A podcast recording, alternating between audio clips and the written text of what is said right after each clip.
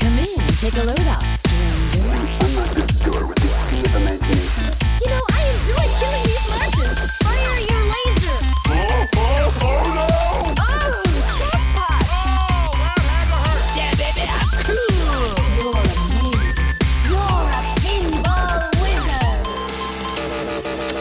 Pinheads, ici Lazarus et j'ai le plaisir de vous présenter The Pinball Podcast épisode 4 de la troisième saison.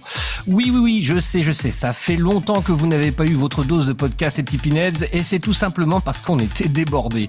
Et oui, depuis la dernière fois, il y a eu le festival Retroplay qui nous a demandé pas mal d'investissement en termes de temps pour vous proposer deux vidéos, deux super vidéos disponibles toutes les deux dès que vous entendrez ce podcast. Alors foncez sur notre chaîne YouTube pour mater ces capsules et n'hésitez pas à liker, commenter et partager sur les réseaux sociaux afin de faire vivre ces vidéos et le festival Retroplay par la même occasion.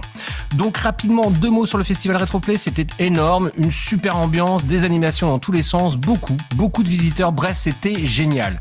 Merci à eux pour l'organisation car les gens ne s'en rendent pas forcément compte, mais c'est un travail de titan.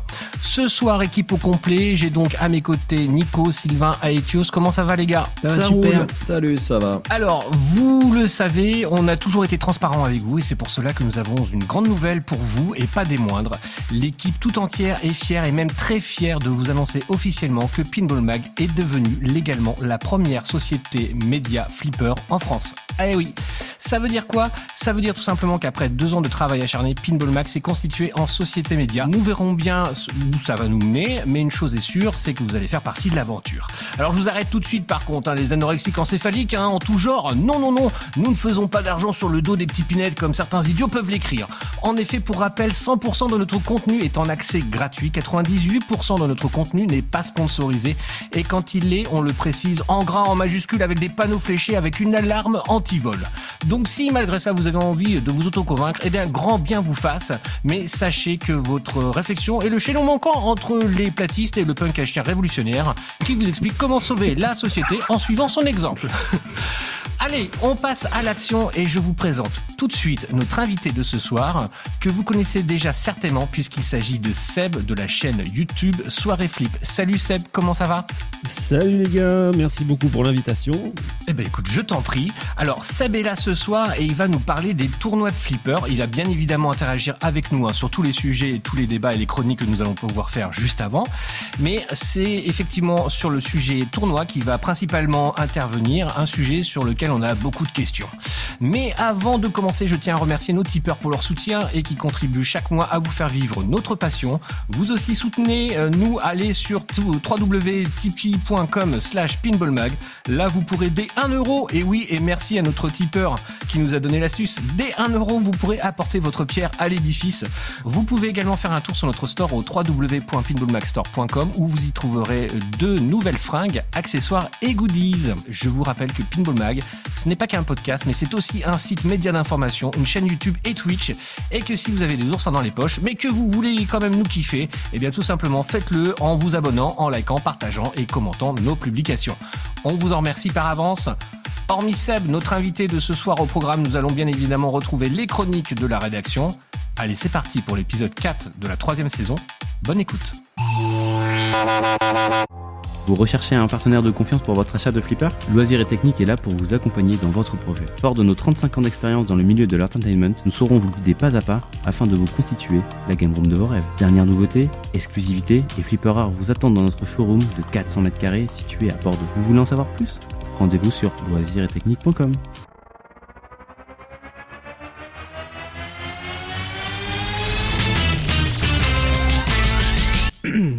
Et je tiens à dire que tu- normalement tu, tu nous demandes de faire un petit teasing donc du coup. Bah ouais, mais comme j'avais fait une grave. intro un peu longue et que je l'ai faite un peu en speed, je voulais éviter de saouler tout le monde. euh, voilà. Ah mais c'est pas grave, c'est pas grave. Donc Tu veux que je fasse un teasing? Non ça va, ça va, ça va, ça va. T'es sûr, hein Parce que Putain, ils ont cassé Nico, ça marche plus. Ça fait pas de lancement putain. comme d'habitude. D'habitude, on met une pièce, ça part direct. Je comprends pas. Faut pas couper, couper mes petites routines, tu sais. Alors je, je, je, vais vous faire une prédiction. Tel un Nostradamus du, du flipper, voici ma prédiction. Tremblez, Pinheads, le châtiment arrive. Au premier trimestre 2023, Stern sortira ses premiers contenus payants via le Stern Insider Connected Et comment je le sais? Bah, j'ai lu dans les entrailles d'un flipper désossé et les augures sont formels. Le temps est venu du contenu payant. Ouh. Ouais. Ouais. Ouh. En vrai de vrai, hein, j'ai aucune info certaine, j'ai aucune rumeur croustillante, j'ai seulement un faisceau d'indices que je vais partager avec vous parce qu'on est généreux. Premier indice. Dans la vidéo de Gary Stern qu'on a réalisée chez Avranches et que je vous invite à regarder si vous l'avez pas déjà fait, Gary raconte que la conception du Stern Insider Connected s'est inspirée de la, du Xbox, Xbox Live, pardon, l'abonnement payant des consoles de Microsoft. Et Stern, jusqu'à présent, suit consciencieusement la recette de tonton Bill Gates, Bill Gates et d'ailleurs des autres consoliers aussi. Donc on a des achievements, on a de la compétition en ligne, en ligne, on a de l'abonnement payant. Ça intéresse personne l'abonnement payant pour le moment, mais euh, n'empêche qu'il y en a un.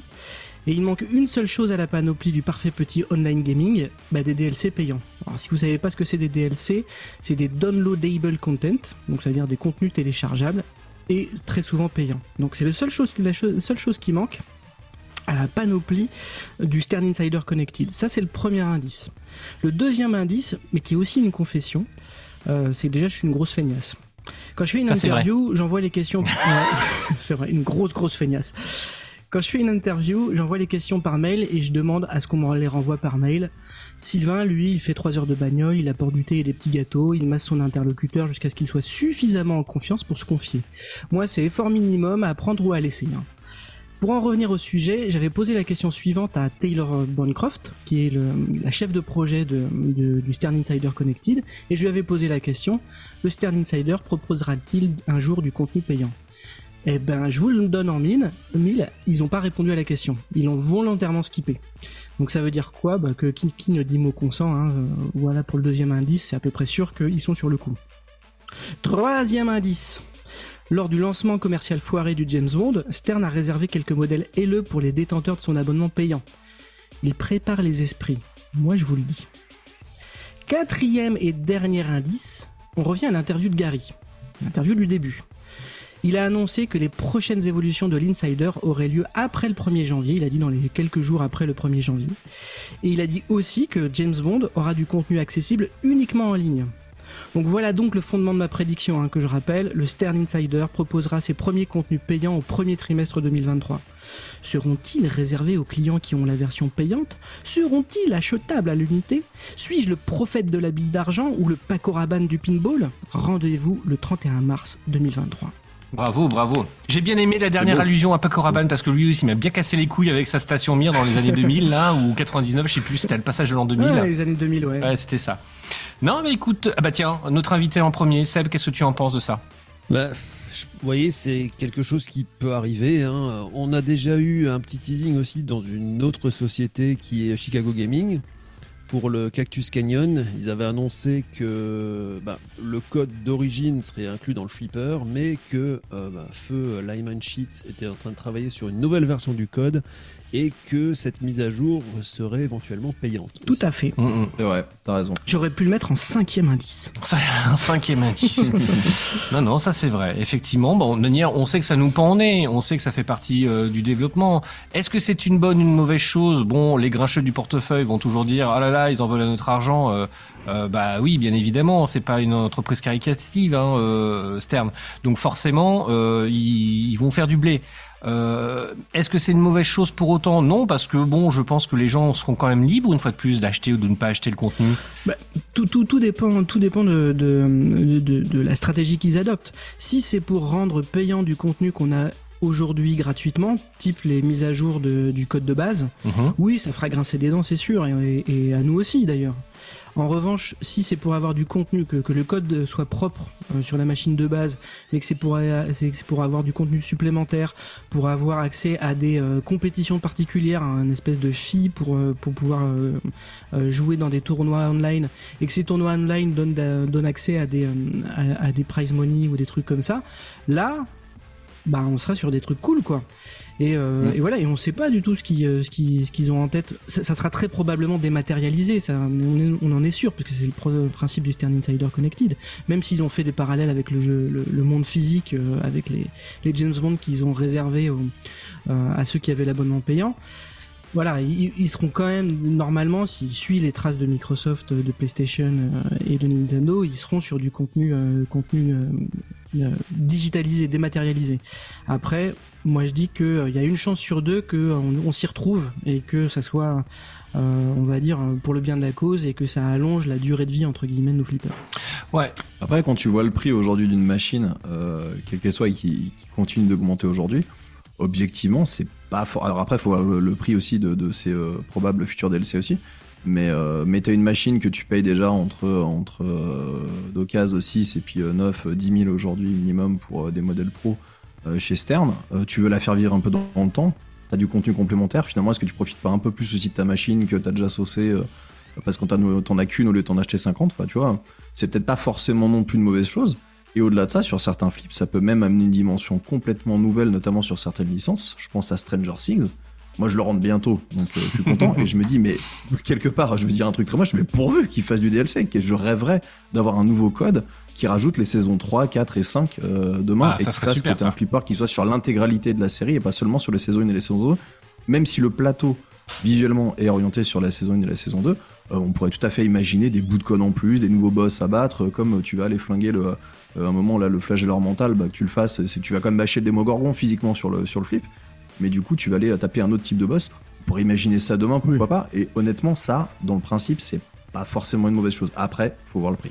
Moi, là, juste une chose pour revenir sur ce que tu disais, Nico, euh, avant. Je pense pas qu'ils fassent en fait euh, le- la mise à jour payante. C'est-à-dire, euh, si on fait le parallèle toujours avec les jeux vidéo, tout ce qui est correction de bugs, je prends Cyberpunk par exemple, tout ce qui est patch, Mhm. ils le donnent. Je pense que le contenu, enfin. Il serait, il serait con de faire ça. Là, clairement, là, je dirais oui, Stern est con de faire ça. Par contre, je pense qu'ils vont effectivement créer des quêtes supplémentaires, des skins supplémentaires, des multiballs supplémentaires, ou ce genre de choses euh, par du DLC. Ça, c'est possible. Surtout que les premiers modèles, quand ils arrivent, euh, quand ils sortent de l'usine, le code n'est pas du tout complet à la base, quoi. Donc euh, le minimum, ce serait de Ah bah là, on a l'exemple avec le James Bond, hein. 1.0. C'est ça. Mais ça me fait Mm. penser aussi à une. euh, J'ai plus la marque en tête, là, la marque qui fait des flippers avec où le plateau c'est un écran en dessous. Ah, Euh, euh, cette P3 marque. multimorphique Les, les P3 multimorphiques. Bah, eux, euh, ils ont euh, différents jeux que tu peux acheter aussi en DLC directement depuis le flipper et euh, Exact. tu, tu mets à jour ta machine comme ça et tu, tu achètes des, des- des nouvelles versions de code, des, des nouveaux Mmh, jeux. ouais, complètement. Indé- indépendamment de la partie haute du plateau. Il me semblait que c'était un ensemble en fait, moi. T'achètes la partie haute du plateau et puis après t'as le jeu. Alors, tu, peux acheter en option la partie haute, donc ça va te changer les rampes, les choses comme ça, te rajouter éventuellement un batteur en haut ou pas. Mais tu as aussi euh, pas mal, plusieurs codes qui existent sur la partie du bas, où il va te lever toutes les trappes qui y a à l'arrière, qui sont juste derrière l'écran, pour t'empêcher d'aller dans l'arrière du plateau.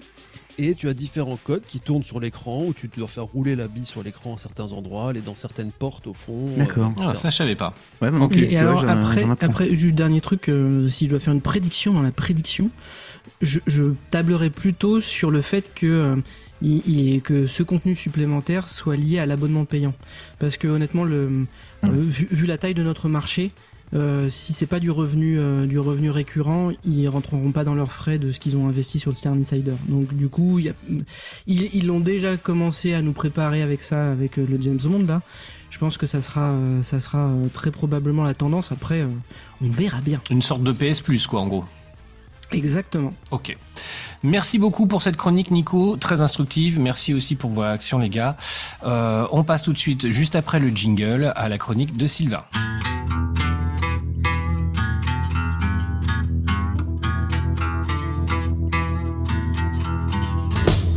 Salut l'équipe de Pinball Schlag. Ce soir, je me suis dit que j'allais pallier à vos lacunes intellectuelles en vous parlant d'un thème digne d'un épisode de C'est pas sorcier. Ouais, alors cette chronique n'a plus aucun sens. hein. Je m'acharne sur tout le monde, même sur mes petits copains de la rédac. Euh, après 8 épisodes, je crois que je cherche encore le concept et la ligne éditoriale de cette rubrique. Ou alors je me perds complètement dans mon personnage. Bref, ce soir, on parle science. Et ouais, ma gueule, parce que le flipper, c'est pas qu'un loisir de teubé qui s'amuse à renvoyer la bibi avant qu'elle tombe. Hein T'iras dire ça notre invité du jour, qui va t'expliquer par A plus B que t'es une burne qui sait pas jouer, qu'un flipper ça se secoue, qu'un batteur ça s'apprivoise, qu'un plateau ça se maîtrise et qu'un gameplay ça s'apprend. Hein Je t'en foutrais moi du low score pinball wizard.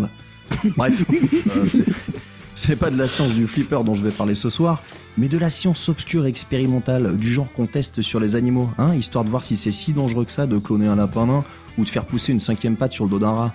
Ce soir, on parle du Strange Science de Bali, sorti en 1986. Ça pianote, je sens que... Ça, ça là- pianote. Alors vous allez me dire, euh, bon c'est sympa un flipper sur le thème de la science, euh, c'est comme avec Jamie et Fred, c'est un flipper éducatif? Eh ben pas du tout, détends-toi ma colombe. Parce qu'ici on va t'expliquer comment transférer l'esprit d'un singe de laboratoire dans celui d'une blondasse qui m'a l'air aussi futée qu'une valise. Ah bah après, euh, ah bah moi j'invente rien. L'histoire vous est racontée sur le flyer. Je vous jure, hein, le flyer de ce flipper c'est une BD. Il y a 5 pages qui vous lancent sur le sujet en vous expliquant ce pitch digne d'un scénario de film d'horreur débile façon teen movie. Et la fin de l'histoire, eh ben, c'est vous qui l'écrivez en jouant au flipper. Alors moi je sais pas vous, mais déjà rien que le concept comme ça là, moi je trouve ça génial. Bon après pour parler du flip plus généralement, euh, même si cette génération de modèles Bali est souvent décriée, euh, faut bien avouer que là ils ont osé prendre des risques. Et si la caisse est dans la lignée des Bali Midway de l'époque, soit à peu près aussi inspiré qu'un influenceur fitness devant un devoir de philo, bah pour le reste euh, c'est quand même pas mal, hein. c'est même pas mal du tout. Euh, on a une baglace qui est vraiment pas dégueu, hein, où on retrouve notre savant fou qui ressemble peu ou prou au Doc Emmett Brown, et son singe Gertrude. Ouais, le singe s'appelle vraiment comme ça hein, pour le coup. Euh, Le tout surmonté d'un topper on ne peut plus original avec un néon qui simule un arc électrique et s'allume en jeu. Et ça c'est plutôt balèze, hein, et ça n'a pas à rougir face à certains toppers en plexi tout dégueu qui coûtent une demi-couille aujourd'hui. Alors pour le reste, on a un plateau fourni avec de la rampe, de la bille captive à bâcher dans l'Atom Smasher, l'espèce de toy accessible euh, par un troisième batteur sur la gauche, un multibille de 5 bis qui était quand même pas courant sur un alpha numérique de cette génération, et puis l'artwork du Playfield, bah, il fournit de détails, c'est aussi chargé qu'une BD de Gaston Lagaffe, et visuellement, bah, c'est beau, j'ai rien à bâcher, c'est joli, c'est dans le thème, et regardez-moi cet apron là, façon de bande dessinée avec le chargeur de billes apparent sous un plexi transparent qui fait partie intégrante du décor. C'est juste un sans faute en fait. Preuve qu'on peut faire un flipper au thème éclaté sans faire un design immonde. Hein Hardbody Pendant de la graine. Bon, après, euh, côté ambiance sonore, euh, ça pique un peu les cages à miel. Hein. Euh, même si les premières notes de musique façon groupe de métal dégueu qui fait ses balances dans les tambourets, c'est sympa, le reste nous rappelle quand même qu'on est en 1986 et que les bruitages étaient ultra limités à l'époque. Ceci dit, on entend malgré tout le singe couiner durant tout le long de la partie et ça c'est quand même un régal. Côté gameplay, bah, euh, l'avantage c'est que le flyer vous donne directement la trame à suivre. hein. Vous propulsez votre bille dans une succession de zones dans un ordre bien précis pour transférer petit à petit la conscience du singe dans celle de la blondinette. Pendant que son mec, qui a l'air à peu près aussi fuité qu'elle hein, euh, d'ailleurs, tente de s'aborder vos plans. Alors, moi, jouer le savant sadique qui martyrise une molle du bulbe, c'est aussi magnifique qu'immoral et perso, moi j'approuve. Après, le flow, bah, a priori, c'est plutôt bon, même si les retours sont que le jeu se termine malheureusement assez vite et devient très rapidement lassant. Euh, malgré tout, on peut que saluer la prise de risque de Bali à l'époque, car oui, un jeu dont le concept est de transférer la conscience de Cheetah dans celle d'Evangeli, bah, même si au final ça changera pas grand chose, bah fallait oser. Merci beaucoup, On Sylvain. l'embrasse, C'est- Evangeli. Evangeli, si tu nous écoutes. Euh, non, c'était top. Un Je procès. suis effectivement sur le, le playfield et c'est vrai que c'est loin d'être dégueu. Euh, Il y a des choses assez sympas, des rampes un peu bizarres. Enfin, non, non, franchement, le, le thème est assez surprenant. Ouais, bien. Euh, allez, c'est parti. Juste après le jingle, on retrouve tout de suite Aetios pour sa chronique Pincab.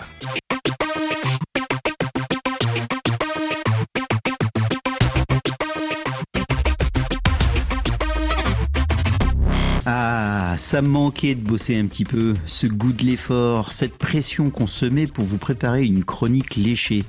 Ça y est, me revoilà les gars, plus motivé que jamais à vous parler de Pincab. Hein? Elle vous a manqué à vous aussi les copains ma petite chronique Pincab Non? Oui. Oui. Ouais, bande, Bande de faux culs. ouais, c'est ça. c'est pas grave, parce que les passionnés de Pincab derrière leur écran 4K, eux, je sais qu'ils m'attendaient au tournant et j'espère bien ne pas les décevoir ce soir.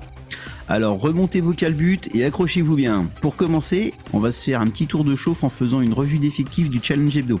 Parce que même si certains ici pensent que je me la suis coulée douce de mon côté ces derniers temps, n'est-ce pas Bah les accros du flipper virtuel, eux, ils n'ont pas chômé et ils méritent bien que je leur, rends un, un- que je leur rende pardon, un vibrant hommage. Alors vu que ça fait un moment que je n'ai pas fait le point sur le challenge, mais que nous avons un invité de marque ce soir, je vous propose de la faire au chrono, les gars, en citant que les premiers. Ça vous va Ça va. ouais, ouais, ça me va. Allez, c'est parti, top chrono. Alors, challenge numéro 160, numéro 160, pardon. C'est celui qui s'est terminé lundi de cette semaine. C'était sur Walking Dead. Le premier, c'est notre chouchou national, Pierre-Antoine Rousier, avec un score de 324 millions. Challenge numéro 169, c'est sur The Adams Family. Alors, je sais pas comment on prononce son pseudo parce qu'il y a que des consonnes. C'est CHRSBK. Voilà. tu m'excuses, je pense que CHR ça doit être Christophe. Alors on te salue Christophe. Euh, donc le, le score c'est 1 milliard 920 928 millions, très loin devant tout le monde puisque le deuxième c'est Pierre-Antoine avec 686 millions. Donc bravo à lui. Challenge Hebdo numéro 158 sur Pizza Time, ta- table que je ne connais absolument pas. C'est Géo Trouve Tout qui l'a emporté avec 10 millions. Challenge numéro 157, Roller Coaster Tycoon, flipper designé par Pat Lolor, si je ne me trompe pas. Très Nico, sympa. Très sympa. Ouais. Voilà. Donc là, c'est Eric Massilia qui l'emporte avec 23 millions. Challenge 156, c'était sur la Big Bang Bar, flipper célèbre pour sa rareté que je n'ai pas eu le plaisir de croiser en salon. Je ne sais pas si c'est également votre cas, les gars. Seb, piège à jouer, toi? Une fois, ouais, chez un collectionneur euh, euh, qui avait la chance d'en avoir un dans sa collection. Ouais. Mais, mais- On mais il est tout, il est tout fait cet homme, c'est incroyable. Ah, C'est c'est incroyable, c'est Ça- Ça, incroyable. fait longtemps que je suis Donc dans le milieu. Donc là, le, le champion, c'est Tony Vio avec un score à 731 millions. Euh, challenge numéro 155, c'était sur Scarlet Steve, toujours Tony Vio avec un score à 99 millions. Challenge numéro 154, alors là, entre parenthèses, c'est sur Independence Day. C'est, euh, je trouve, le plateau de ce flipper tellement moche que je serais pas surpris de le voir arriver dans la chronique de, Syl- de Sylvain un de ces quatre. À bon entendeur, hein. Voilà. Euh, Eric Massilia avec 7 milliards 108 millions. Challenge numéro 153, c'était sur Cactus Canyon dont on parlait tout à l'heure. Alors la petite subtilité pour le coup, le challenge a eu lieu sur deux versions, puisque euh, sur cette table on avait parlé, il y a la, la ROM originale, et il y a également un code modifié sous Piroc. Donc là, le, le challenge a été proposé sur les deux. Et Piroc, pour ceux qui suivent, c'est euh, l'ancêtre de P3 multimorphique. Ah ouais, D'accord. ouais. Donc, Ok. voilà. Donc sur Rome original, c'est Pierre-Antoine qui l'emporte avec 339 millions. Et sur Piroc, c'est Eric Massilia avec 151 millions. Et enfin, le dernier challenge que je vais évoquer ce soir, c'est le numéro 152 sur Champions League. C'est Franck Lothar. Euh, qui l'emporte avec 145 millions, la tab- table originale sur le thème de la belote. Non, je déconne. Non, je déconne. C'était pour voir si vous suiviez encore. c'est sur le thème du foot, bien entendu, et c'est sur la. Ah bah c'est vachement mieux. Ah bah voilà. voilà, c'est fait pour le challenge hebdo. Bravo à tous les champions dont j'ai cité le nom. Et pour ceux qui souhaiteraient participer pour les prochains, pensez à rejoindre le groupe sur Facebook. Je vous rappelle le nom Challenge Hebdo Pincab High Score. C'est gratuit et c'est tellement plus fun de se tirer la bourre à plusieurs. Tu connaissais Seb de ton côté le Euh, challenge hebdo non, ou pas du Est-ce tout qu'il faut obligatoirement avoir un pin cap pour participer Ah ou, ben, euh, on peut lancer alors ça- aide, ça aide, ça aide. Et, euh, et le faire. Alors tu, tu, tu, tu pourrais très bien y jouer en mode desktop, mais c'est vrai que c'est moins rigolo. Mais euh, en mode bureau, tu peux, tu peux tout à fait jouer. Euh, toutes les tables de VPX sont jouables sur un PC bureau, euh, euh, mais je j'ai pas j'ai pas souvenir qu'il y ait des scores qui soient faits euh, comme ça. Parce que tu joues avec le clavier, c'est moins moins rigolo. C'est comme ça qu'on a tous commencé avant d'avoir un flipper à la maison. hein. Ah oui, avec Space Oui, Cadet. c'est vrai, c'est C'est pas faux. pas le faux. Space Cadet de Windows. Tout à fait. Ah. Ok, alors je vous propose de passer aux dernières nouveautés du monde du Pincab. Et là, attention, comme dirait Lazarus, il y a du lourd. Est-ce que parmi vous, il y a des kingophiles Des, King quoi de, de- Des- de- Ah. de King Kong Non, ce sont les fans de Stephen King, figurez-vous. Ah oui, si, je vous dis, si, si je vous dis Pennywise, ça vous parle? Ah oui, c'est Hits. Enfin, c'est ça. Eh Euh, bien voilà. joué. Ah, il est fort ce Lazarus. C'est pas parce que c'est le chef que je le dis, mais il est fort. Alors, la grosse sortie de la semaine dernière, c'est la table Hit, donc ça en français, tirée de la duologie de films éponymes sortis respectivement en 2017 et 2019, elle-même adaptée du roman de Stephen King. Donc, perso, j'ai bien aimé ces remakes. Je sais pas vous. Non. Mais, mais En euh, tout cas, là pour le coup, Ouais. c'est- c'est c'est il a, euh, Flipper physique a existé ou c'est vraiment une invention? Non. ah non, non, c'est non, là, là, c'est une création. C'est C'est une création pure et une dure. création.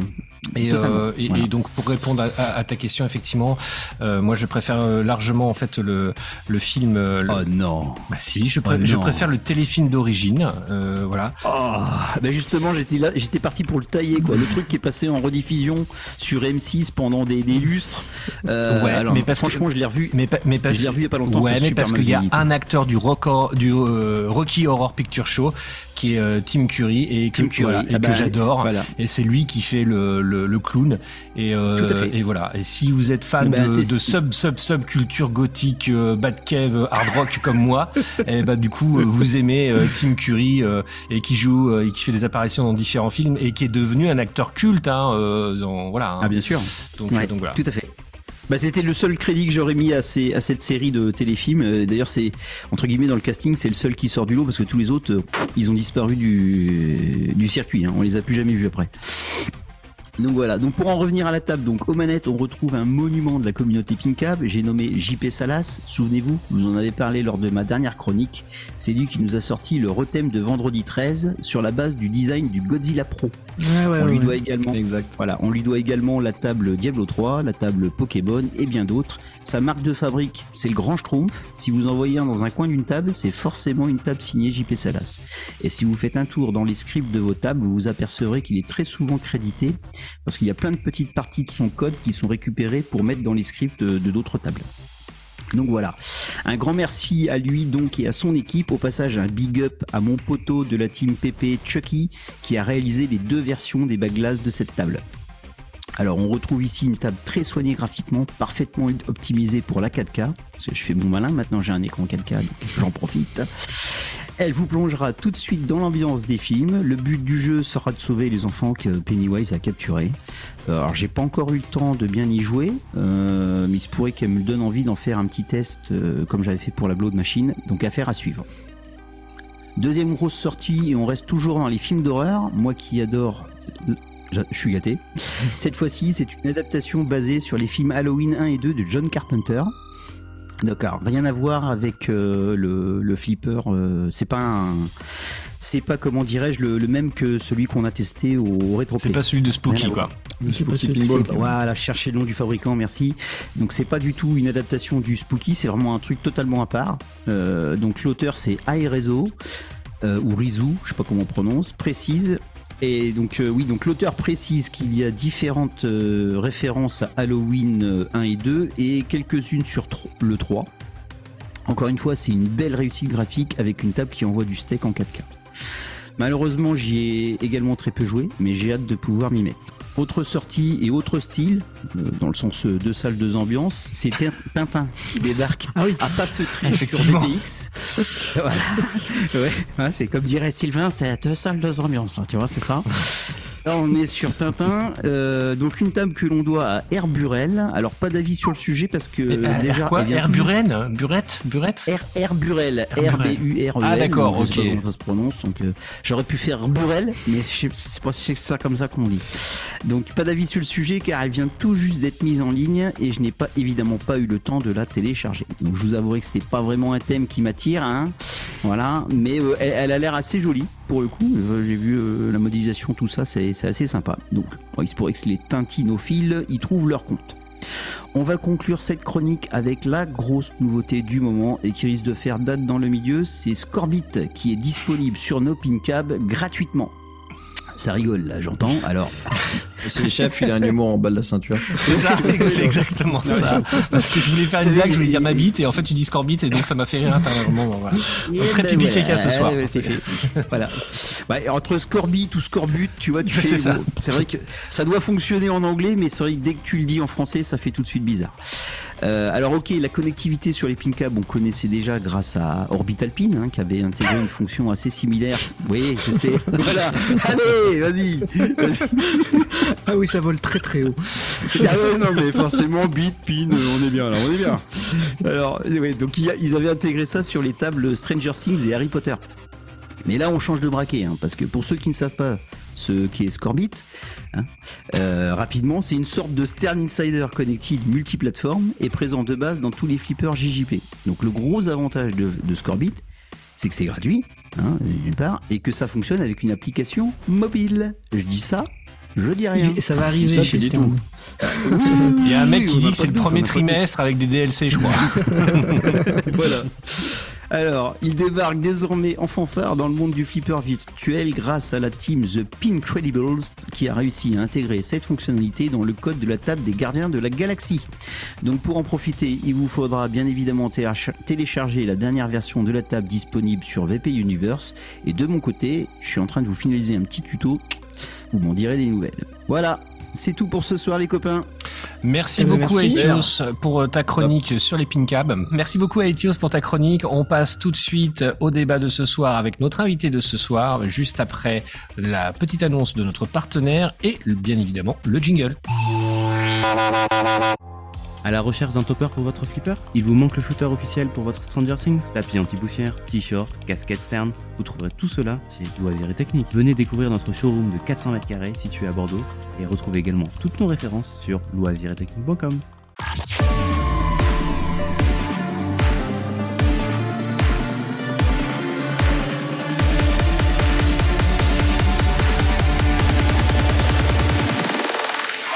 Alors, place euh, à notre euh, focus de ce soir qui est donc euh, qui sont donc les tournois parce qu'il y a plusieurs formes de tournois. Mais avant cela, comme d'habitude, je vais vous présenter notre invité de ce soir euh, et donc il va me dire si je dis pas trop de conneries hein, et merci à Sylvain bien évidemment pour la préparation de ce podcast. Donc c'est Oui, parti bah voilà, Seb, donc, hein. du coup, s'il y, a des po- s'il y a des conneries, c'est pour ma gueule.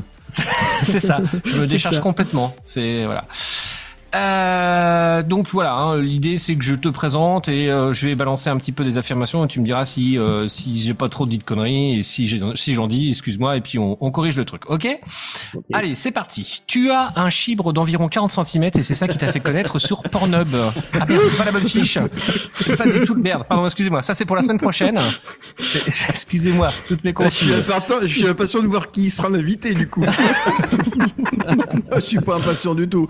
Après, chacun son truc. Hein, mais... Ah, je suis curieux, moi, je suis curieux. moi. Allez, c'est parti. Alors, tu es Seb de la chaîne YouTube Soirée Flip. Tu es le premier Français à avoir streamé du flipper et à lancer le concept importé euh, des États-Unis, notamment de Papa Pinball. Tout à fait. Euh, tu proposes un contenu essentiellement basé sur le gameplay, mais pas que, puisque tu proposes également des vidéos tutoriels sur la mécanique des flippers, les styles de jeu et les différents mouvements pour devenir un bon joueur de flipper. Et dernièrement, tu as commenté une compétition française IFPA en direct du Barcadia, dans laquelle, et ça c'est un avis très personnel, tu as Mais excellé. Merci beaucoup. voilà, on de diversifier. Et voilà. Donc c'est bon. Ok. Tu es alors. En- je vais me comparer par rapport à moi, même peut-être par rapport aux autres. Tu es plutôt un bon joueur. Hein, tu es plutôt confirmé. On va dire, on va dire hein, moyen plus. Il y, a, il y a- Euh, ça- il y a largement meilleur que moi, mais je, je me débrouille, on va dire. D'accord, mais toi tu comptes pas sur la ball save pour pouvoir durer plus de 5 secondes, on est d'accord Les flippers ne sont pas réglés en dB, non, ça va. Voilà, donc- parce que moi c'est c'est mon cas. Voilà, donc euh, bon, ok. Donc tu es plutôt un joueur confirmé et tu streams depuis 6 ans, c'est ça? Euh, oui, ça doit être ça, oui. Ok, successivement sur Twitch, YouTube et à nouveau Twitch. Tout à fait. Oui. D'accord. Avec des rediffusions hein, sur YouTube. Oui. Après une longue pause d'un an et demi, tu es revenu streamer notamment lors de la sortie du TS4 sur, sur, ta, scène, sur ta chaîne Twitch pardon, à l'Internaute Café en Belgique. C'est bien ça? Euh, non, le Toy Story, c'était chez Christophe. Chez Christophe, pardon. j'ai pas du tout mis à l'internaute café, donc pourquoi C'est moi qui l'ai rajouté rajouté, j'étais persuadé de ça. Non, oh putain, je confonds. Bon, pardon, mille excuses. Je confonds avec Pascal de Balzac Wigot. euh, Wigot. Ça doit être. Ah ça, oui, je crois qu'il- oui, il a été chez, euh, chez, chez Max euh, faire, faire ça. Mi- mille excuses. Tu vois, c'est c'est de- c'est de ma faute. Euh, L'objectif de ce podcast est de faire un zoom de manière large sur l'univers des tournois et notamment sur les règles et un petit peu tous les types de tournois que l'on peut retrouver aux États-Unis et aussi en Europe. Alors, on va démarrer, ça y est, dans le vif du sujet, concrètement. Euh, quand on parle tournoi, comme dans n'importe quel sport ou sport loisir, hein, on parle de l'organisme qui encadre ce type de tournoi. En l'occurrence, pour le flipper, le seul qui existe officiellement, c'est une structure américaine, hein, euh, l'IFPA, euh, et qui a certaines antennes dans le monde. Seb, est-ce que tu peux nous en toucher euh, quelques mots? Oui, donc l'IFPA, qui veut dire International Flipper Pinball Association. Allez savoir pourquoi les Américains ont mis flipper et pinball en même temps. C'était peut-être pour paraître international, on, on sait pas trop. Donc ça a été créé en 1992 et c'est, oui, en effet, l'organisme officiel de la scène compétitive de flipper est dirigé depuis 2006 par Josh Sharp. Le nom de Sharp vous dit peut-être quelque chose. Oh, J'allais dire, est-ce que c'est est -ce c'est de la même famille ou pas? Josh Sharp. oui, on connaît son papa. Roger Sharp. Voilà, Roger On connaît Sharp. Papounet. Et on connaît Et le, le frère fils de aussi. son frère. Euh, le frère, le frangin aussi. Mm. Et le frère Zach, oui, qui euh, bah, tous deux travaillent chez Stern maintenant, Josh et euh, Zach. Ah, semblent- bah, Josh, je sais pas, mais Zach, il est euh, en gros directeur marketing. Et je, je crois que Josh a aussi un rôle, euh, un petit, un rôle chez Stern. En plus de son rôle de euh, président de l'IFPA. Donc l'IFPA euh, propose un classement international des joueurs qui est largement inspiré du WTP qu'on retrouve dans le, dans le monde du tennis. Et euh, donc ils ont un site internet qui s'appelle ifpapinball.com. Là-dedans vous verrez le classement international, que ce soit classement mondial, classement par pays, euh, vous verrez tous les futurs événements qui ont eu lieu et surtout les résultats de bah, tous les tournois qu'il y a eu avec les points qui sont attribués aux joueurs. D'accord. Question est-ce que les compétitions qui se déroulent aux États-Unis sont privilégiées par rapport aux compétitions hors, hors États-Unis? C'est-à-dire qu'est-ce qu'il y a un coefficient multiplicateur qui est appliqué aux States et pas en Europe, par exemple? Alors, pas directement, mais euh, la scène tournoi et compétitive de Flipper est beaucoup plus développée aux États-Unis. Et plus conséquente, donc Europe. fatalement, ça joue. Donc, fatalement, tu auras plus de joueurs sur les tournois, tu auras plus de joueurs bien classés dans les tournois, et donc, automatiquement, tu auras plus de points. D'accord. C'est un levier mécanique, mais c'est pas euh, une, une volonté en fait de déclassifier entre guillemets l'Europe. Non, non, pas du tout, pas du tout. D'accord. Comment se déroule généralement un tournoi? C'est-à-dire quelles sont les phases de qualification, les manches, les catégories, les récompenses? Est-ce qu'on a besoin, je sais pas moi, de, de, de payer une inscription? Moi, étant low score pinball wizard, est-ce que je peux arriver et me dire ah, les gars, je vous prends tous et je me fais éclater? Ou c'est quand même euh, il y a une sélection? Co- Comment ça se passe? Alors ça dépend des tournois. Certains tournois qu'on appelle euh, plus généralement des open sont libres, les inscriptions libres, n'importe qui peut s'inscrire. Après, on peut avoir des tournois euh, comme le, championnat de France, par exemple, qui a eu lieu il y a au, mois de septembre euh, chez Maxi Pinball, où là, c'est les directeurs IFPA du pays concerné, donc en l'occurrence les directeurs IFPA France, qui ont un certain nombre de places disponibles et qui vont attribuer ces places aux meilleurs joueurs du classement du pays. Et donc là, pour, pour le pour le Barcadia, il y avait eu combien de places attribuées? J'ai pas le chiffre exact. euh, C'était quoi, une dizaine, vingtaine, trentaine, quarantaine? Non, non, on était 60, Soixantaine, d'accord. centaine, on va dire, ouais. Une soixantaine. Et donc tu parlais des directeurs, donc ça c'est l'IFPA qui nomme en fait des gens, c'est ça? Dans- ça, dans voilà, chaque dans, pays- dans- dans chaque dans chaque pays, tu vas avoir un directeur et en général un adjoint qui vont être euh, responsables, entre guillemets, pour D'accord, le- de l'organisation du truc. l'organisation des tournois et surtout la déclaration de ces tournois après auprès d'IFPA Amérique pour que les joueurs euh, récupèrent leurs points. C'est plus des sortes de coordinateurs et de rapporteurs de score, c'est ça? Ça. on a, on compris comment on accédait. Donc tu as les Open et tu, tu as d'autres types de compétitions donc? Donc tu as des, des ce qu'on peut appeler des championnats ou des tournois euh, fermés, on va dire, où les inscriptions ne sont pas libres, mais où un bon joueur, quelqu'un qui a déjà fait des petits tournois, qui a déjà un petit classement, peut s'inscrire auprès de son... Mais des tournois IFPA par contre, on est d'accord. Pour ce qui concerne l'IFPA, oui, si tu veux être au classement mondial, si tu veux avoir des points euh, en fonction de ton résultat du tournoi, oui, vaut mieux participer à un tournoi IFPA. Après, tu peux, le bar du coin peut organiser un tournoi sur ses machines qui est pas forcément déclaré IFPA. Non, mais en là, fait, euh, je- bon, je- tu- Je rebondis sur ce que dit euh, Lazarus, c'est euh, admettons que tu aies gagné un tournoi où il n'y avait pas de classement IFPA, est-ce que tu peux arriver dans un championnat où il y a classement IFPA Euh, bah, si, Fermé, si tous les joueurs avant toi euh, ont décliné, peut-être, mais euh, plus, t'es- tu, plus, plus tu es bas dans le classement et moins tu as de chance de, t'inscrire Ouais. à un Du, du coup, tournoi du coup, tu as commencé par des open et puis après, tu veux, il faut que tu, tu ranques un peu et puis, euh, et puis après, on peut commencer à parler de- des tournois fermés. Et alors, du Ça, coup, voilà. il y, y a, c'est c'est quoi la fréquence en France de ce type d'organisation Parce que là, on a pas mal, pas mal parlé de ce qui s'est passé chez Maxi Pinball, mais euh, c'était une première, c'était un renouveau, une renaissance, ou en fait, c'était, il y en a eu plein et c'est un parmi tant d'autres? euh, c'était pour moi de ce que j'ai vu, c'était le premier tournoi en France qui avait vraiment la carrure d'un tournoi américain. C'est-à-dire qu'avec un- un grand nombre de rounds où au final les joueurs ont quand même gagné pas mal de points IFPA. Donc c'était vraiment pas mal. Mmh. Les tournois qu'on voyait euh, post-Covid, on va dire, parce qu'on a forcément une période de quelques années où il s'est rien passé. hein.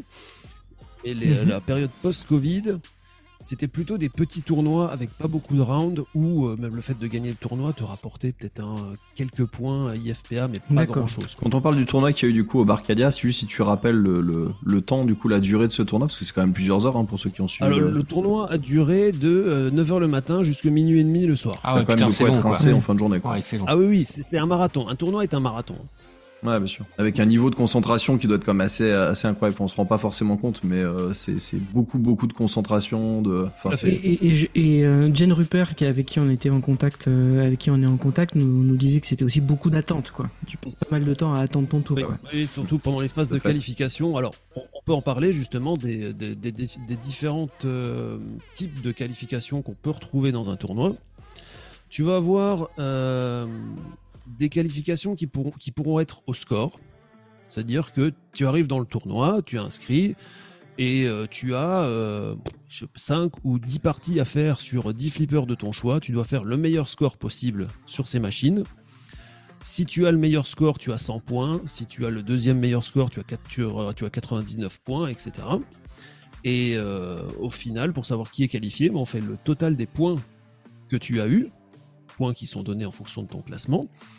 Et en fonction de tes points, bah, ça, détermine un classement des joueurs et on, garde en fonction des phases euh, finales qu'on veut faire, bah, je sais pas, euh, 16, 32, euh, 64 joueurs pour peut-être les gros tournois, voilà. Ou après les phases finales vont se, dérouler différemment. En plus de ça, des qualifications au score, tu as ce qui se fait beaucoup aux États-Unis, ce qu'on a vu aussi sur l'Open d'Angleterre, euh, c'était en septembre ça, c'est un système de cartes ou de tickets. Donc tu achètes une carte, un ticket, qui te donne droit à faire 3 ou 5 parties sur 5 jeux. Tu dois faire les meilleurs scores sur ces 5 jeux.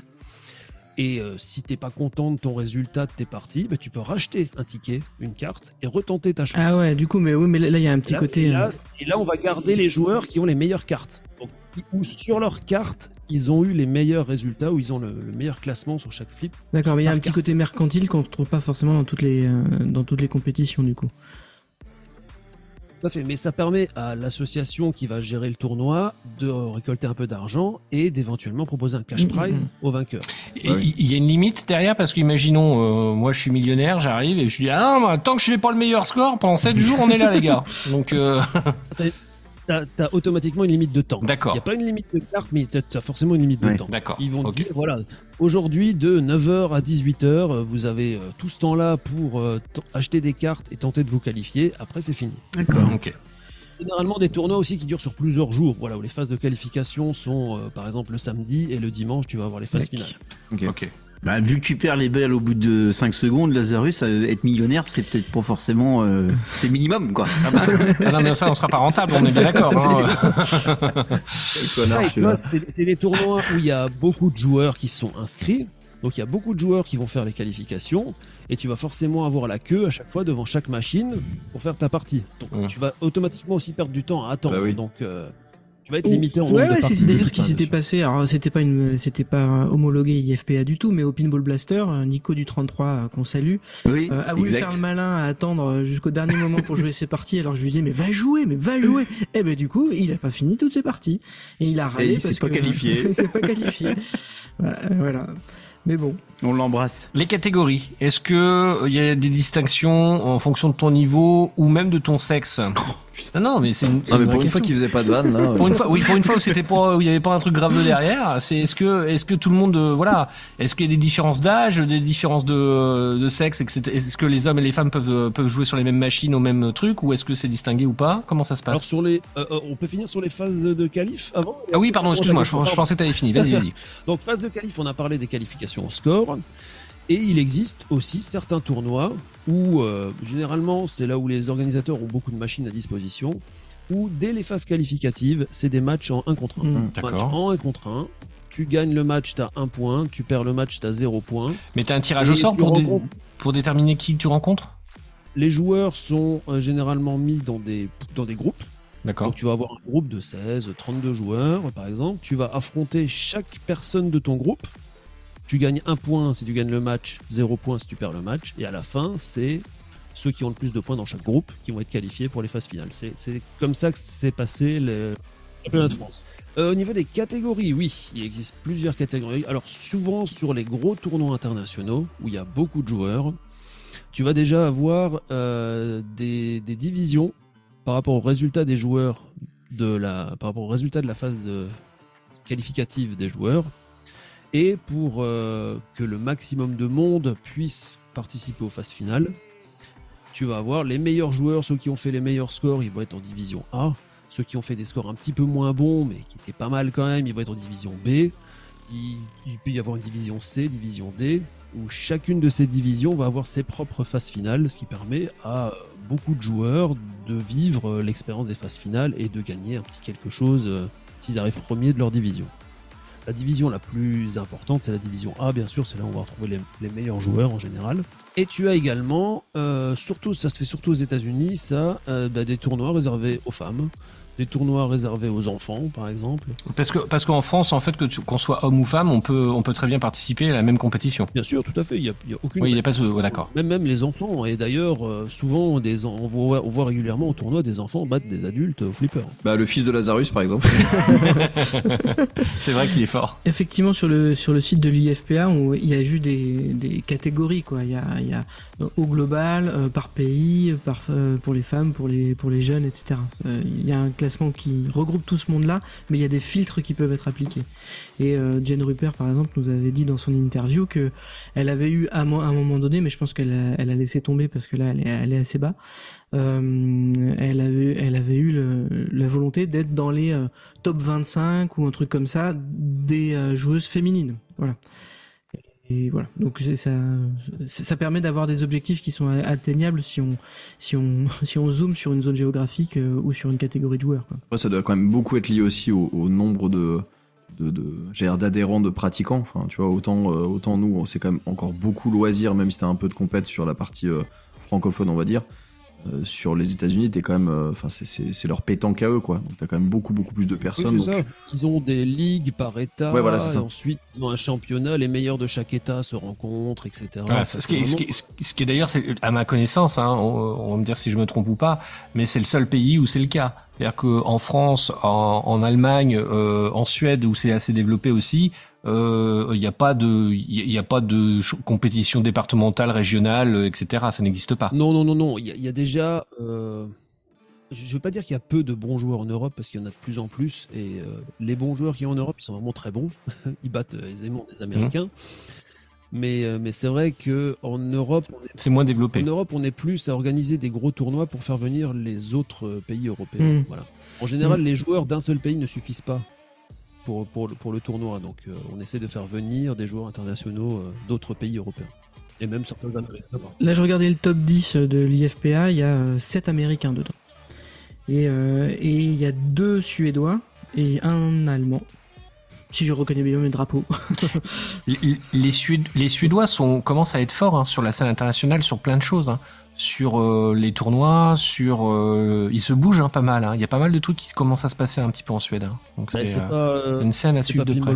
Tout qui à fait, tout à fait. Tu as pu partager avec nous donc tes inspirations hein, pour les streams à l'époque et notamment euh, Papa Pinball euh, aux, USA. Euh, cette association est l'une des pionnières euh, sur les tournois aux US. Qui sont-ils? Alors, petite parenthèse, Papa, ça a été les premières vidéos de Flipper que j'ai regardées sur Internet. Ils existent depuis très longtemps.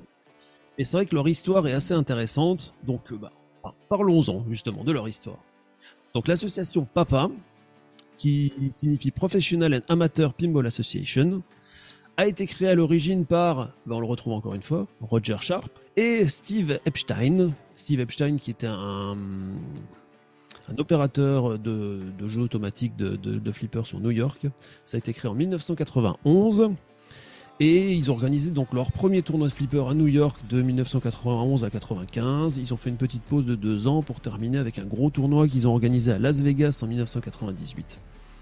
Ensuite, il y a de nouveau une petite pause. L'association est reprise par euh, Kevin Martin, Martin, avec la prononciation américaine. Et là, ils, mettent les moyens quand même. Ils se disent, euh, allez, on, va, faire des frais, on va louer un grand hangar à Pittsburgh. Et ce hangar va devenir le Papa Headquarters. Donc, au fur et à mesure des années, ils vont, bah, grâce à des donations, euh, grâce à des, euh, oui, de, de- donations, de, parce qu'ils ils sont quand même assez connus déjà à l'époque, donc ils vont avoir pas mal de donations, de machines notamment, de, de choses comme ça. Ils vont se constituer une collection de machines, de plus de 200 machines, qui Ah, quand vont, même. qui vont stocker dans leur headquarters. Et à partir de là, en 2004, ils recommencent à organiser des tournois. Donc, ils ont euh, deux tournois qu'ils organisent. Donc, au tout début, en 2004, c'était un tournoi par an. C'était le Papa, qui est un tournoi Mhm. qui est assez mythique aux États-Unis. Et un petit peu plus tard, ils ont organisé un autre tournoi qui était cette fois-ci un Open qui s'appelait Pit- Pittsburgh. euh, Pinburgh. Ah oui, d'accord. Euh, donc en 2004, à Pittsburgh, dans leur, dans leur, dans leur nouveau hangar, ils organisent donc le, le renouveau des tournois.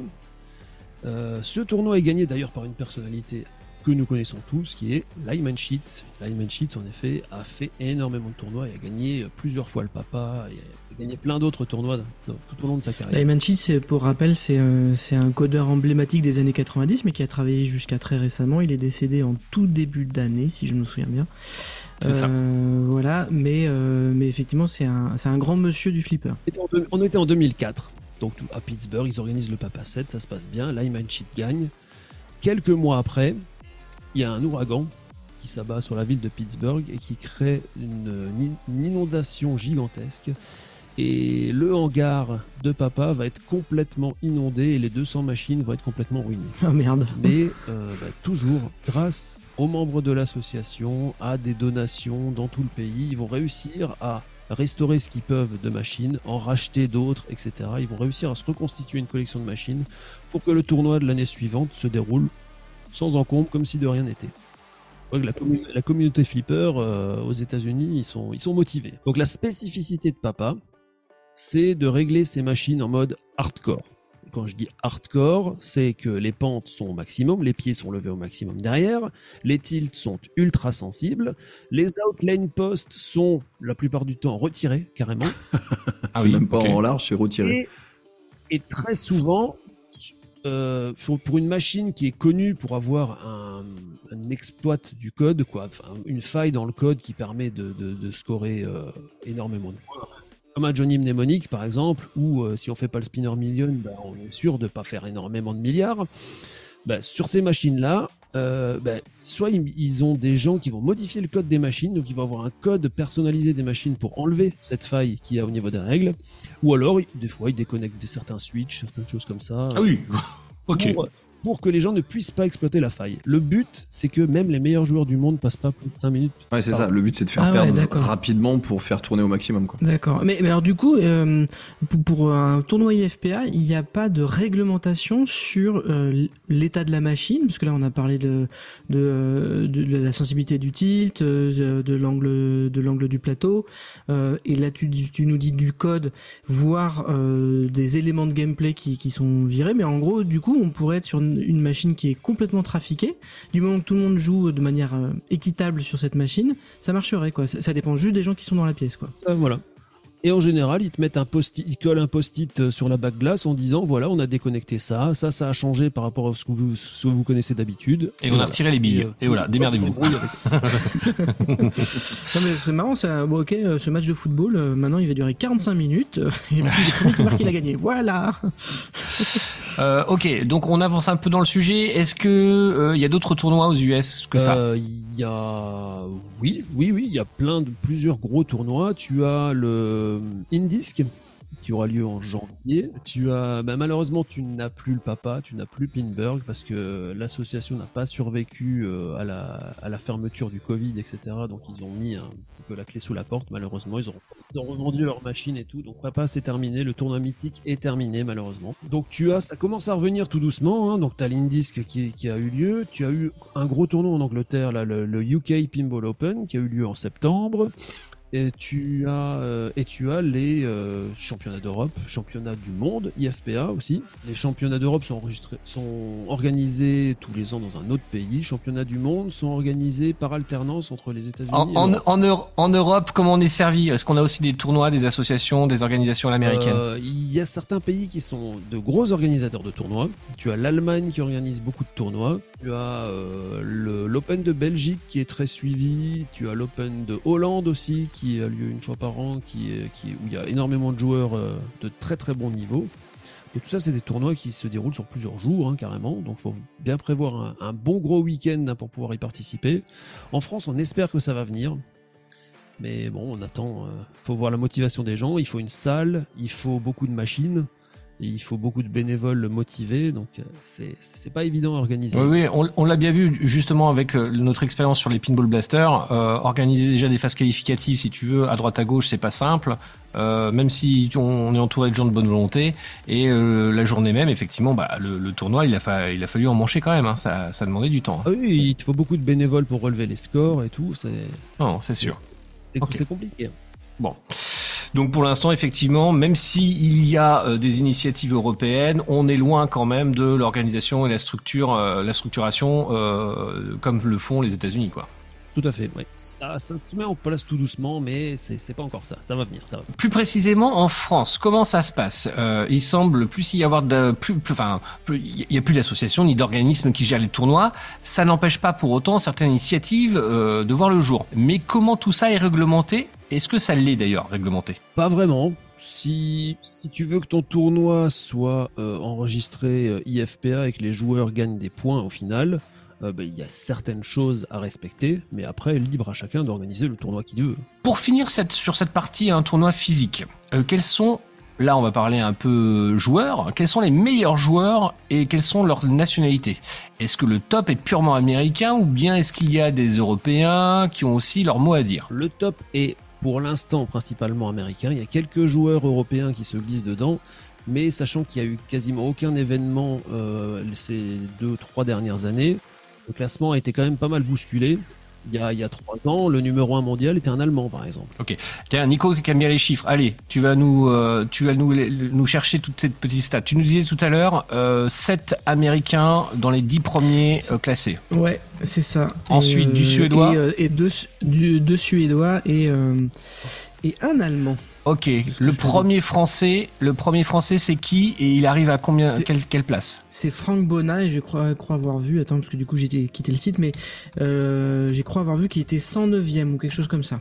Alors attention, est-ce que quelqu'un sait, euh, est-ce que euh, Nico, euh, non pas Nico, est-ce que Seb, pardon, tu connais Nico, euh, le joueur qui a gagné le Pinball Buster? Euh, Nico, faut me dire son nom. C'est ça, Nico, c'est tout ce qu'on a. Son, son pseudo, c'est Lapin. c'est vrai que c'est Lapin. Non, mais c'est vrai en plus. Lapin. Non, je, connais, je connais plusieurs Nico. Parce que mais un Nico, la question euh, que j'ai, euh, euh, je pense qu'aujourd'hui en France, il y a de très bons joueurs et vraiment balèzes, mais qui pas forcément ne, font- ne participent pas forcément au classement IFPR. c'est fort possible. C'est fort possible. Oui, oui, bien sûr. Alors, pour recentrer un petit peu sur le débat, donc Nico, on a donc 7 dans le classement mondial, hein, dans les 10 premiers. On a 7 Américains, 2 Suédois. Mhm. Ensuite, tu m'as dit que c'était quoi? Un Allemand? C'était qui? Un Allemand? Un Allemand, ouais. Un Allemand. Ensuite, niveau nationalité, je sais pas, on a des Espagnols, on a des Italiens, on a... Euh, après, quand tu descends plus, un peu plus, t'as du suisse, euh, t'as de l'italien, mais euh, vraiment alors, un drapeau que là je sais plus dire.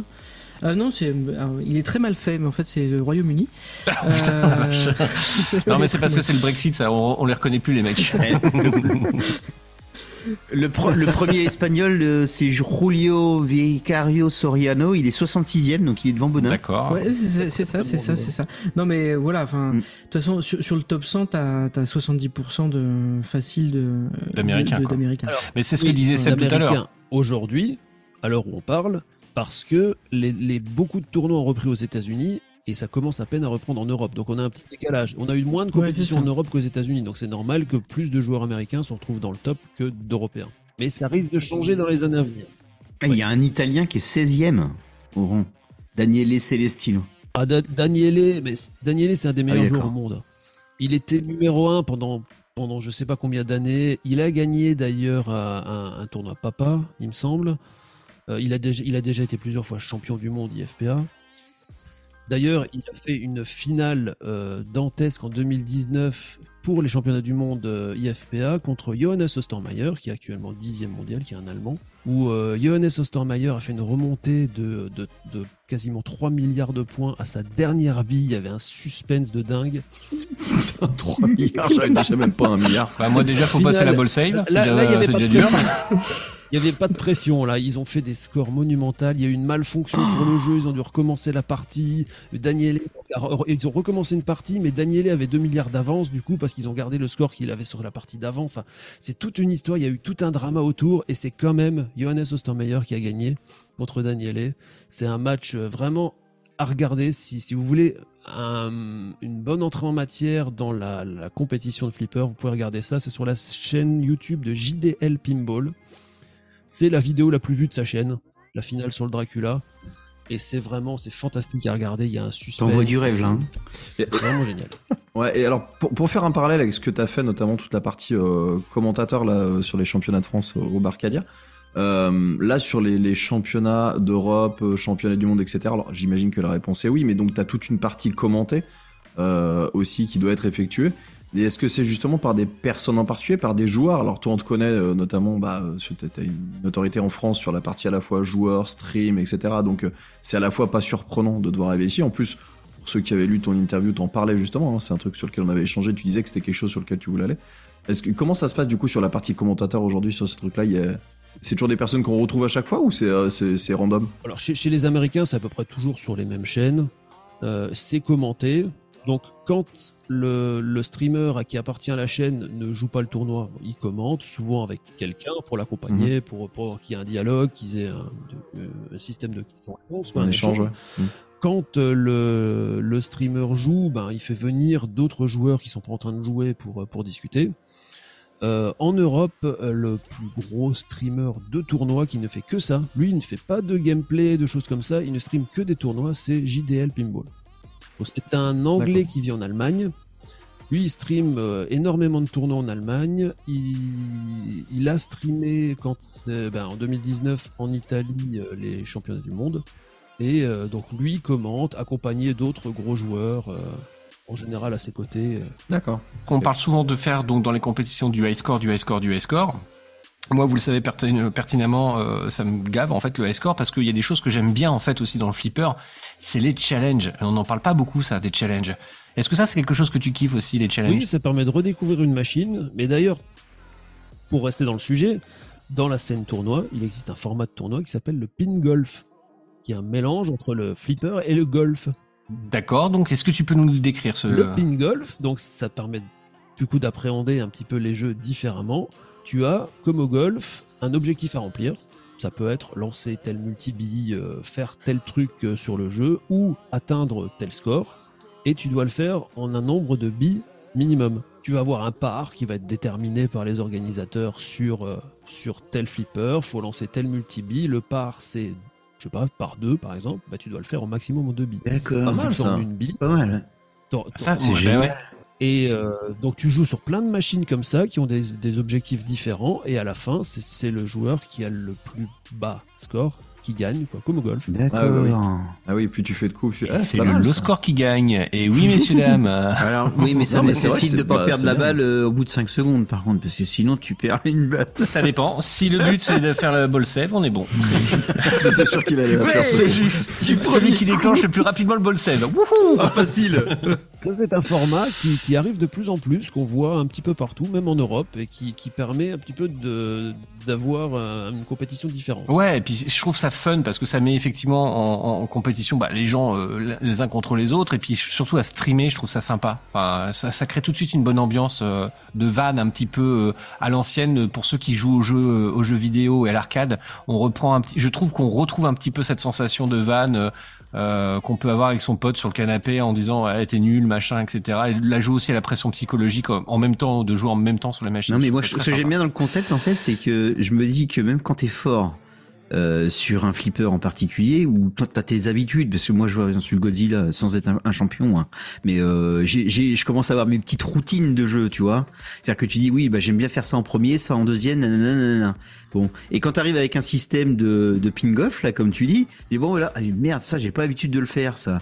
Et le champion, il, ça peut éventuellement être le, comment dirais-je, le, le mettre au défi, Ouais, de ouais. changer ses, bousculer ses habitudes. bousculer, quoi. ouais, sortir de sa zone de confort. hein. C'est comme moi, moi, ça, mon habitude, c'est d'essayer de commencer par garder la bille plus de 5 secondes. Voilà, ça c'est euh, c'est mon c'est mon premier challenge.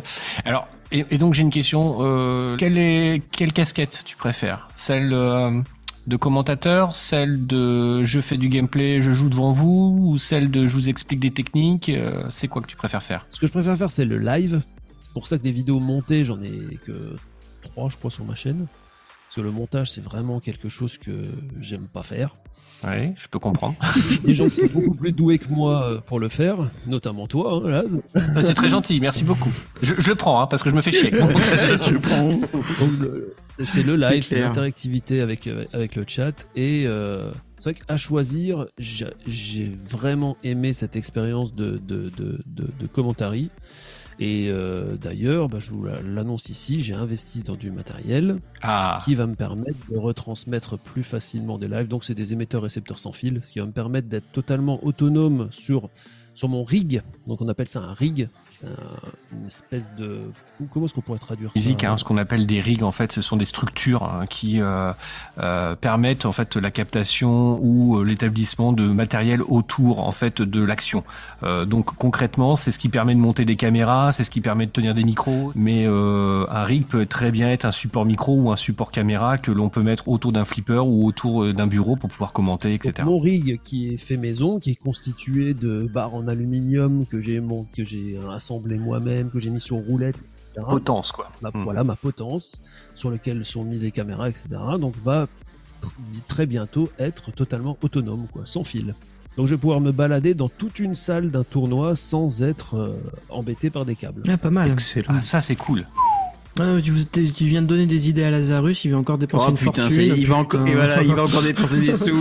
Alors, di- dis-moi, Seb, il y a sûrement des particularités sur le, quand tu animes un, un tournoi de, de flipper. C'est c'est sûrement très différent de ce qu'on fait chez Pinball Mag où tout était extrêmement monté, travaillé, préparé à l'avance.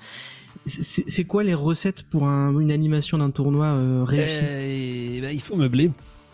il y a énormément de temps mort entre les parties et tout, donc il faut meubler. Donc sur Twitch, heureusement, on a le chat avec lequel on peut, on peut dialoguer, on peut avoir une interactivité. Et euh, sinon, bah, pendant les parties, il faut vraiment avoir une connaissance du jeu pour expliquer aux spectateurs euh, ben, ce que le joueur est en train de faire. Essayer d'avoir, euh, d'instaurer un storytelling, euh, voilà, de raconter une histoire, d'expliquer un petit peu les règles pour que les gens comprennent ce qui se passe à l'écran. Toi, t'as beaucoup de préparation en amont? Bah, ça fait ça une dizaine d'années que je suis ce milieu. Donc, euh, sans avoir joué forcément sur toutes les machines, je connais les règles d'énormément de machines.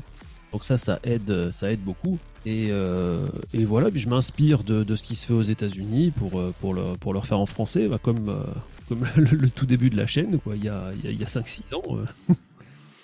Ouais, mais c'est vrai que ça, pour c'est- quand même une grosse différence. C'est-à-dire que tu aurais un, un match d'un sport quelconque, les règles sont toujours les mêmes. Donc après, remis les noms des joueurs à connaître par cœur, je, je- je vulgarise un peu, mais c'est un peu ça l'idée.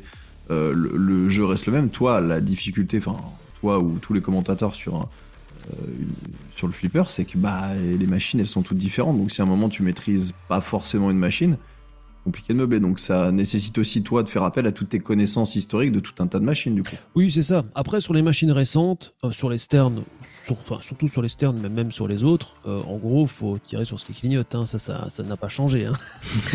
Ça, ça, c'est sûr. Vise l'insert, vise l'insert. On t'a dit vise l'insert. Après, c'est vrai qu'expliquer. Bah, j'ai eu le cas de- notamment sur le Rush. où Le Rush, j'ai dû faire euh, peut-être une partie euh, depuis qu'il est sorti. Il l'avait mis dans l'alignement de tournoi pendant les qualifications. Et c'est vrai que bon, je me suis un peu aidé du chat. On m'a un petit peu aidé. euh, Qu'est-ce qu'il est en train de faire là? Pourquoi qu'il vise ça? Qu'est-ce qui se passe là? Ouais, mais c'est bien, ça crée de l'interaction effectivement en plus avec la communauté, c'est ça qui est chouette quoi. Non, c'est cool. Euh, on voit donc euh, émerger désormais le leaderboard avec Stern. Le leaderboard, on le rappelle, c'est le classement que l'on obtient sur une télévision hein, qui est accroché sur un mur au moment où on va jouer en fait et scanner son son son, son QR code sur le flipper et ça permet de voir son classement sur le challenge hein, euh, proposé par euh, l'opérateur. Euh, ça permet donc de lancer des tournois en, en continu, en ligne. C'était euh, le cas par exemple du Pinball Blaster, hein, où on y était. Est-ce que, euh, comme pour les jeux vidéo, l'avenir, et là c'est une question ouverte pour tout le monde, l'avenir du tournoi, c'est désormais le tournoi en ligne Seb, Alors, je dirais oui et non. Oui, parce que ça permet peut-être de faire venir de nouveaux joueurs, des, des- des locaux qui ont leur- leurs habitudes dans leur salle et tout, qui euh, vont euh, peut-être faire leur compte insider, vont, vont, vont scanner sur les flippers et, et se- ça va peut-être les amener sur- vers la scène compétitive. Mais non, parce que un- un- une compétition, un tournoi, il faut que ce soit en physique. Il faut que tu vois tes adversaires, il faut que tu ressentes la pression. euh, c'est voilà, c'est c'est différent. Il, il peut y avoir des phases qualificatives, comme ça c'est très très bien fait au Pinball Blaster, mais je pense que derrière il doit y avoir un événement en présentiel. Oui, il faut une finale, quoi. Ouais, moi, je une finale, tout simplement. D'accord. Et, dans dans les faits, il n'y a pas besoin de choisir. hein. Si on regarde les tournois de poker, euh, il y a des gens qui gagnent leur vie en n'allant jamais sur un, un- un tournoi physique et qui font que des tables en ligne. Euh, et, et je pense que si, si tout va dans le sens qu'on espère, c'est-à-dire qu'il y ait plus de tournois de toutes les sortes possibles, je pense que les deux cohabiteront et qu'il y aura des passerelles entre les deux et que ça sera très bien comme ça et que tout le monde y retrouvera son compte, soit dans un format physique, soit dans un format dans un format purement en ligne. Certes, les prize money euh, bah, dans, le- dans le poker sont toujours plus élevés quand, quand c'est en physique. Pareil dans le, le pro gaming hein, d'ailleurs. Mais, euh, mais on peut néanmoins euh, démontrer des, de très belles choses en restant complètement en ligne.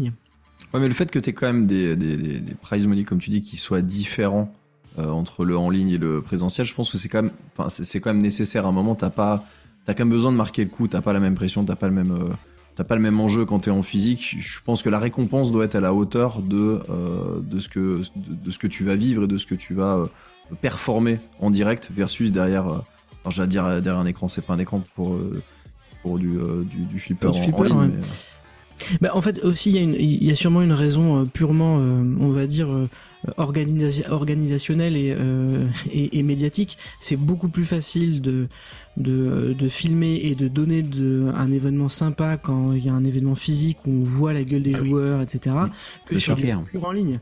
Euh, et donc en ça, euh, ben les sponsors, ils veulent du physique. Euh, et donc c'est pour ça sûrement que les prize money sont plus importantes. T'as des prize money euh, sur la partie poker parce que les entrées sont payantes et quelque part c'est c'est comme au loto, c'est une redis- redistribution des euh, des, euh, des droits d'entrée, euh, une partie de la une redistribution partielle des droits d'entrée initiaux. Donc voilà, c'est on joue pas dans la même cour, c'est clair. Mais euh, euh, mais voilà, il y aura de la, il y aura de la place pour tout le monde, ça va être cool. Clairement. Ok. Les petits pinèdes, merci d'avoir écouté The Pinball Podcast. Si vous avez apprécié ce podcast et que vous en voulez plus, allez sur nos réseaux sociaux, Facebook, Instagram, YouTube, Twitch, Twitter, TikTok. N'hésitez pas à vous abonner, à liker, partager nos publications et à lâcher un commentaire. Nous nous ferons un plaisir de le lire et de vous y répondre. Euh, encore merci pour tous vos messages de soutien. On se retrouve très bientôt pour un nouveau podcast. Merci à vous. Et n'oubliez pas, en attendant, jouez au flipper et faites des high scores ou pas.